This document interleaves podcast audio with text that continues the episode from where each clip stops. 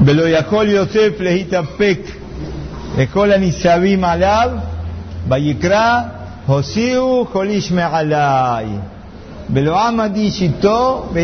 Yosef El momento culminante, el encuentro de Yosef con los hermanos, después de cuánto tiempo? 22 años. ¿Vos te imaginás, después de 22 años, se revela Yosef a los hermanos, Ani Yosef, Ahijem, Ayer Mejartem Otim Misraima, yo soy Yosef al que vendieron, hay tantas enseñanzas, tantas enseñanzas, pero antes de entender un poquitito lo que vamos a transmitir, que va a ser, ¿por qué Yosef no se pudo controlar? Dice la Torá, Yosef leitapek.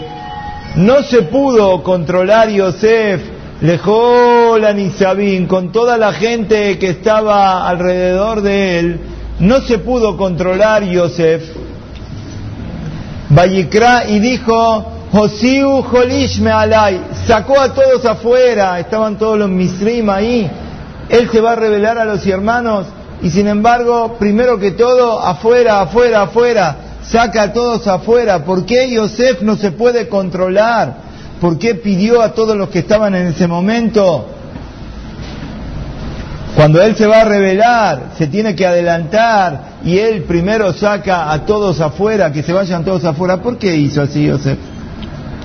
Antes que esto, para dejar en claro un poco, acá el Rab habla de no Hasbe Shalom como la gente interpreta, ah, lo que pasa que esto era una venganza, era un odio que tenía Yosef hacia los hermanos, los hizo sufrir. Hace dos semanas que venimos leyendo en Shabbat toda la historia de Yosef con los hermanos, parece Hasbe Shalom, como que acá hay una venganza. El que piensa que acá hay odio o que acá hay venganza, no entiende de qué estamos hablando, no entiende quién era Yosef, quién eran los hermanos y no entiende de qué se trata la Torá, si uno Hasbe Shalom va a llegar a hablar alguna cosa así de Yosef o de los hermanos. Y aunque sea que está escrito en la Torá, está escrito Baikan Ubo Ehab, sí, los hermanos de Yosef le tenían Kin'a, ¿qué es Kin'a? envidia. Si uno traduce, por eso no se puede traducir la Torah. Si vas a agarrar el libro y van a traducir, cuando llega el traductor al Pasuk, Baikan Ubo Ehab, no tiene otra manera de traducir. Va a tener que poner ahí, lo envidiaron los hermanos. Pero esta palabra, lo envidiaron los hermanos a Yosef, es una palabra que no podemos llegar a entender y a traducir. Por ejemplo, Jajamim dicen que los malachim, los ángeles, también tienen celo. ¿Qué significa que tienen celo los ángeles? O a veces hay una pelea entre los ángeles. Muchas veces en Mamamare Hazal, en frase de los está escrito así. Aunque sea que lo quieras explicar literalmente, que hay pelea entre los malajim, o que hay quina o que hay envidia entre los malajim. Por lo menos sabemos que estamos hablando de quién? De malajim. Para entender lo que es kinat malajim, la envidia de los malajim, por lo menos hay que ser malaj. Hay quina, pero hay que ser malá. Lo mismo con los Shebatim, lo mismo con los hermanos de Yosef. Si vamos a entender la palabra quina, tenés que saber que estamos hablando de quién, de los hermanos de Yosef, de los Shebatim, los hijos de Jacob Abinu, que no tenemos ni noción del nivel y de la categoría que tenían en el nivel de ellos, en la categoría de ellos, se puede llegar a encontrar alguna cosa así, pero no como imaginamos de cualquier persona común, sino que estamos hablando de Malahim, estamos hablando, ¿sí? Y acá también, cuando hablamos de los hermanos de Yosef, no alcanzamos a entender bien lo que está pasando acá y a qué se refiere específicamente. Pero quizás sí lo vamos a poder entender con que Yosef no se podía controlar, para ver la categoría de los personajes que están tratando la playa en este momento. Llega el momento culmine, como dijimos, Yosef no se puede controlar. El Midrash dice, los yasi udame ashible Yosef, h libo. ¿Qué significa esto? que con las palabras de Yehudá, que Yehudá está en la discusión con Yosef, con las palabras que dice Yehudá, le despierta el corazón y el cariño hacia el padre a Yosef, hasta tanto que no se puede controlar y está lleno de amor a la casa de su padre, a sus hermanos, y eh, eh, en su deseo ya le dobló el corazón, no aguanta más Yosef, tiene que gritar, tiene que gritar, Ani Yosef, yo soy Yosef, tiene que gritar, ya no, ¿vieron cuando uno tiene un deseo muy grande de demostrar un cariño hacia los hermanos diciéndole qué cosa? Ani Yosef quiere gritar, quiere gritar, pero no grita, no grita, no grita, hay algo que lo retiene. ¿Qué es lo que lo retiene? Que están los egipcios, están los misrim al lado de él. Y los misrim van a escuchar que él le dice a los hermanos, Ani Yosef, y van a pasar vergüenza a los hermanos por todo lo que pasó acá, y él no quiere provocar vergüenza a los hermanos, no quiere avergonzar a nadie. Cuando nosotros nos ponemos a pensar un poco en esto, se nos tiene que caer la estantería abajo, como se dice. Mirá lo que hace Yosef en este momento. Por un lado, no puede aguantar más el cariño que tiene hacia su padre, hacia su familia, quiere rebelarse. Y él quiere decir a los hermanos, acá estoy yo, soy vuestro hermano. Igual Yosef, por más que no puede controlarse, en ese momento culmine cuando ve que los hermanos van a pasar vergüenza y mi actitud va a traer vergüenza, alguien va a pasar vergüenza por mi culpa, saca la fuerza, no sé de a dónde, saca esa fuerza interna y se controla unos instantes más con una fuerza sobrehumana con tal de que, de que los hermanos no pasen vergüenza. La vergüenza la tenemos que pasar nosotros cuando con nuestras actitudes hacemos pasar vergüenza a alguien y no nos damos cuenta de lo que hacemos y la gente pasa vergüenza por la llonará nuestro, por contestaciones nuestras y no nos importa nada los que están alrededor más, que pase vergüenza, que pase lo que pase, no me interesa nada. Vos mirá lo que hace Yosef en este momento.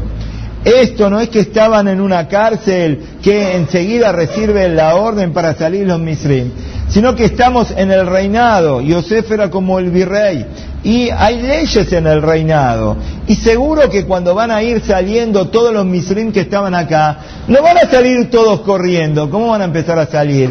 Van a empezar a salir de a uno, despacito. ¿Vieron como uno cuando se agacha delante del rey, lo saluda al rey, le da cabot y se va, después el otro, fila india, un montón de tiempo que va pasando. Yosef está adentro que quiere gritar a ni Yosef, pero no le importa nada. Saca esta fuerza y no se revela hasta que el último de los Misrim no salga del lugar. ¿Para qué? Para que sus hermanos no pasen vergüenza. ¿Delante de quién iban a pasar vergüenza? Delante de los egipcios. Delante de esta gente que es una gente baja. No interesa.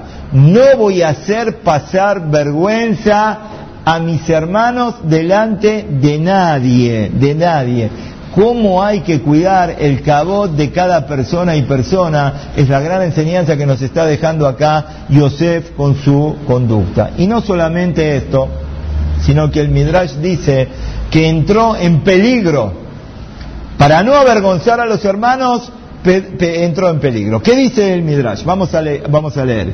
Yosef elat hamatam be'amar lahem, lama lo arabtem le Yosef ahikem que Moshe arabtem le.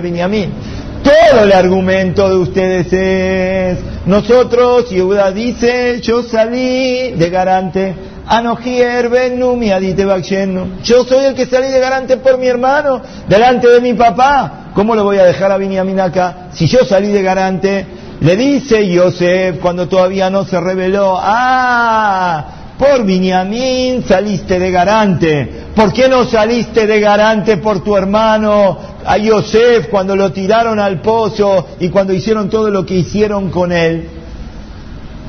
Yehudá dice, bueno, pero ¿cómo tiene tanto cariño este hombre? ¿Qué es lo que quiere acá? Entonces Yosef se quiere revelar, no se puede controlar. Igual ahora entra en peligro. Queda a solas con sus hermanos.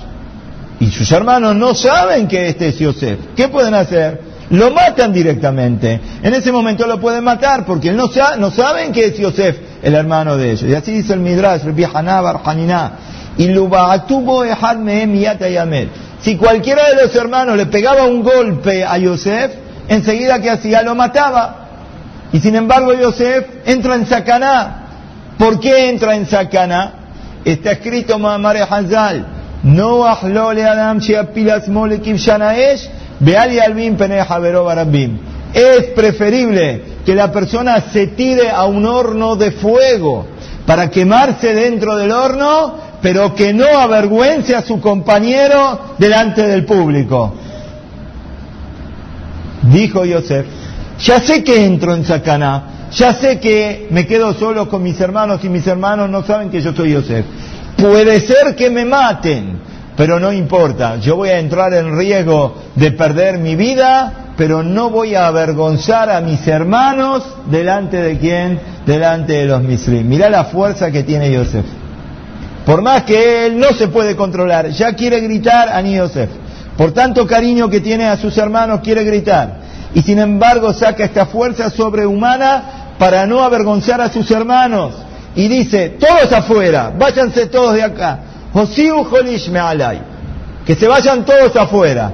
Y nadie queda cuando él se va a revelar a sus hermanos. Y no solamente esto que se controla, sino que mete la cabeza para peligro, para que lo maten, porque si alguno lo mataba, ¿cómo terminaría esta historia? Pero no me interesa nada, él está dispuesto a todo. Ah, pero ¿cómo? Hay doce hijos de Jacob Avinu. Ahora si lo matan a Yosef, van a quedar once. Va a haber toda una tribu de Israel que va a faltar. No me interesa.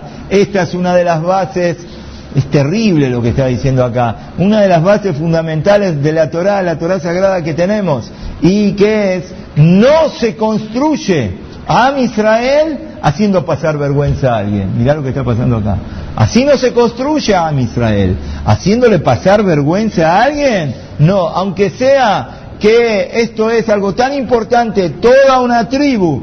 Y bueno, al final, ¿qué va a pasar vergüenza? ¿Delante de quién? Delante de estos misrim. Bueno, pasa de largo, un minuto, ¿cuánto va a ser? Ya está. No, dijo Yosef, preferible que me maten, pero yo no los voy a avergonzar ni siquiera delante de los misrim. Es preferible que a mí me maten y aunque sea que falte una de las tribus de Israel y todo el futuro de Am Israel va a depender de esto, pero a mí no me interesa. Los medios tienen que ser buenos.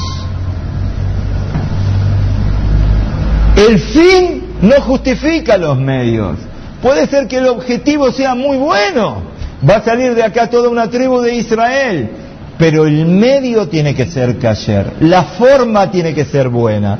Si la forma no es buena, no va a salir nada bueno de esto. Entonces, si yo voy a avergonzar a mis hermanos, no va a salir nada bueno. Es preferible que entre en peligro. Y la verdad que la conciencia humana trabaja de muchas maneras. Y a veces uno dice, bueno, escucha, hay una alhaja, vale orgueja, le orgó. Si viene uno y te viene a matar, ¿qué haces vos? Te tenés que defender, defensa propia. Los hermanos lo quieren matar, entonces ahora, yo está bien, no los voy a matar, pero por lo menos les voy a hacer pasar un poquitito de vergüenza. ¿Qué voy a hacer? No tengo otra salida. Antes que me maten, no. Yosef no hizo ninguna clase de cuenta y dice, el medio no es bueno, yo no voy a avergonzar a mis hermanos de ninguna manera. Y esto es lo que dice, no ahlola Adam sheipol de No está escrito, está obligada la persona a tirarse al fuego para no avergonzar al otro. Es mejor para él que que, que se tire al fuego y no avergüence a alguien. Dicen los hajamim Mayal, ¿a qué se compara la cosa? Había una persona que había pecado delante del rey. El rey le dio un castigo. ¿Qué castigo? Que tiene que pasar por el fuego. Se tiene que tirar a un fuego. Pero le dio a elegir, hay un fuego chico y hay un fuego grande. El tonto se va a meter en el fuego grande. El, inteligente dice, paso por dónde? Por el fuego más chiquito. Igual voy a pasar. ¿Para qué me tengo que meter en un fuego grande? Prefiero eh, meterme en un fuego más chiquito. Así dijeron los hajamim, el avergonzar al compañero en público es como meterse en el fuego. El Gehinam, el infierno que le espera a la persona que avergüenza al compañero en público. Barbenan, es una cosa terrible. Entonces, bueno, tengo que entrar en un peligro acá, es preferible que entre acá y no que le haga pasar vergüenza. Esto es lo que aprendió Yosef que las misbot no se hacen a cuenta del otro. Cuando tengo que hacer una cosa y quiero revelarme y quiero decir acá estoy y yo soy Yosef, pero mis hermanos van a sufrir, mis hermanos van a pasar vergüenza, yo no puedo hacer una cosa de este tipo. Dos o tres más y terminamos. Un sipur muy conocido, Biheshil, el nombre del Rab, que había, se había comprometido con la hija de un hombre de mucho dinero. Cuando llegó el Shabbat anterior al casamiento, se preocuparon porque tenga una casa cerca del lugar donde estaba el suegro, y el día viernes este hombre, que este Rab, que se va a casar en la semana, con su novia, mira de la ventana y ve que en la casa del suegro están preparando una masa muy grande para hacer fideos. Fideos, hoy va uno, compra, antes tenía que preparar la masa, para hacer fideos se estaba preparando la masa y la habían puesto a secar para después cortarla en pedacitos más finitos Parece que así es como se hace la masa de los fideos. Seguro alguna señora que va a escuchar va a decir, ah, ah, así se hace la masa de los fideos. Yo voy, compro, voy al almacén, al supermercado, compro lo que es que ayer, chao.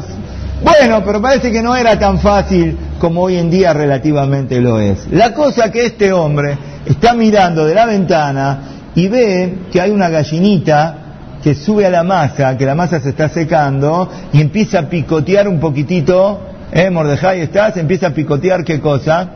La masa. Cuando la novia la ve a la gallinita que está picoteando la masa, le agarró un nerviosismo, el, novio está mirando de la ventana, no sabe la novia que lo está mirando, agarró la gallina, pobrecita la gallina, la agarró, la revolvió, le pegó, la sacó, llena de cajas, llena de, de nerviosismo, la tiró contra la pared. El novio está mirando desde allá, dice, a ver si entro me agarra, me agarra a mí, me tira del balcón, yo qué sé lo que... ¿Quién me voy a casar con esta joven que tiene tantos nervios y tiene tanta manera de actuar, de una manera, tanta falta de derejeres? Dice, no, yo acá me escapo, me voy de acá pero ¿cómo hago ahora? ¿Qué les cuento? ¿Qué les digo? ¿Que me arrepentí? ¿Le hago pasar vergüenza? ¿Cuento lo que vi? ¿Cómo hago? Piensa, piensa, piensa. Dijo, tengo la solución. ¿Cuál va a ser la solución? Voy a hacer cualquier cosa, no la voy a hacer pasar vergüenza. Fue el Knis. No era el pueblo de él. Y vio que la gente está estudiando. Entonces, disimuló como que quiere robar la caja de la sedacá. Barbenan, la alcancía de la Sedacá, es sagrado, la gente pone Sedacá ahí. El que hizo, como que la está queriendo robar, y lo agarraron infraganti, digamos, de que estaba robando qué cosa, la caja de la Sedacá. Gritaron, agárrenlo, ladrón, ladrón, ladrón, ladrón. ¿Quién es este que vino acá? Nadie lo conocía. ¿Quién es? Es un ladrón. Empezaron a averiguar, a ver quién es, quién es, quién es es el que va a casarse con quién? Con la hija de este hombre tan adinerado que vive con nosotros. Y justo este Shabbat, era el Shabbat que lo vamos a festejar antes del casamiento, le vamos a dar una aliada a Torah y todo eso, Shabbat anterior al casamiento de él. Hay que ir a avisarle al millonario que por favor que se salve, porque mirá, el novio de la hija es un ladrón. Le fueron y le avisaron, dijo, ¿qué? Uf, del Shamay me cuidaron, ya se rompió el noviazgo, a otra cosa. Volvió a la casa del padre. Cuando vuelve a la casa del padre, el padre se entera de todo lo que estaba pasando acá y le dice, escuchá, yo te conozco, que vos no sos ladrón, sos un sadik, barbinan, uno va a tocar el dinero de la sedacá, el dinero de otro.